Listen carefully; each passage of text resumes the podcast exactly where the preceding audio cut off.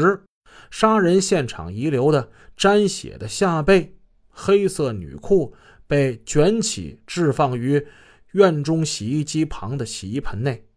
擦洗过血迹的拖把放置于院内西南墙角。这些行为经公安部刑侦专家分析认定系生活习惯性动作。这些习惯性的动作，除李慧之外，如他人作案，无暇顾及，也反映不出这些特点。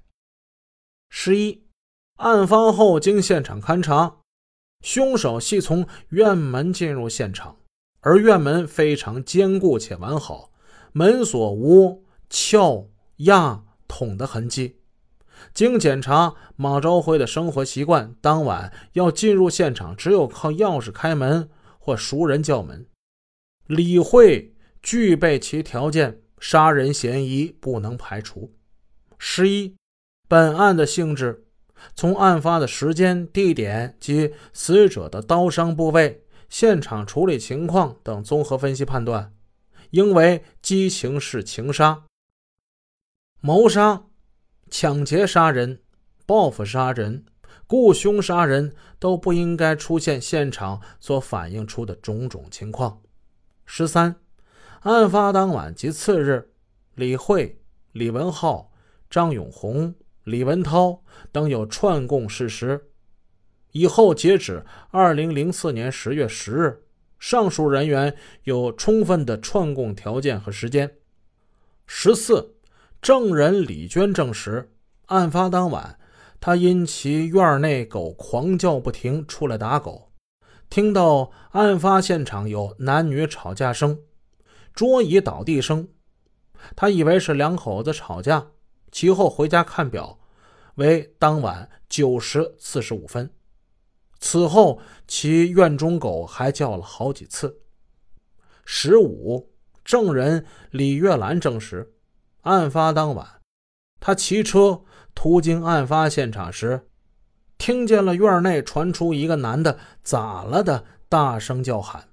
他回家看表时，时间是晚上十点刚过。本卷的第二部分为董云为涉嫌帮助毁灭。伪造证据者，一，案发当晚，董云接到李慧的电话之后，第一个赶到凶杀现场，在大门灯光之下，首先看到从院门到客厅门有一大片的血迹。作为一个曾受过专门训练、从事刑事现场技术勘查工作八年多、有丰富现场勘查经验的公安人员。他本应意识到事态的严重性，立即报警求助幺二零，并保护现场。但他非但没有这样做，反而伙同李慧进入现场，直抵尸首旁查看。在确认马昭辉死亡之后，同李慧返至院内。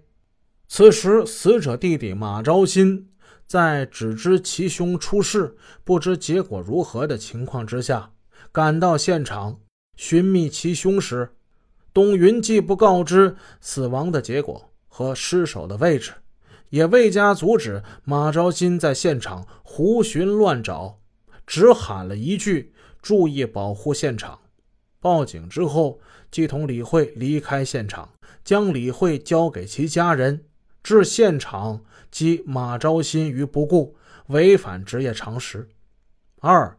董云在确认凶杀事实之后，按职业常识，应将现场第一发现人李慧控制，并交由公安机关询问，而不是交给其家属。况且，董云深知此前李慧和马朝辉正因为李文浩闹离婚，情感已彻底破裂，其行为违反职业常识。三。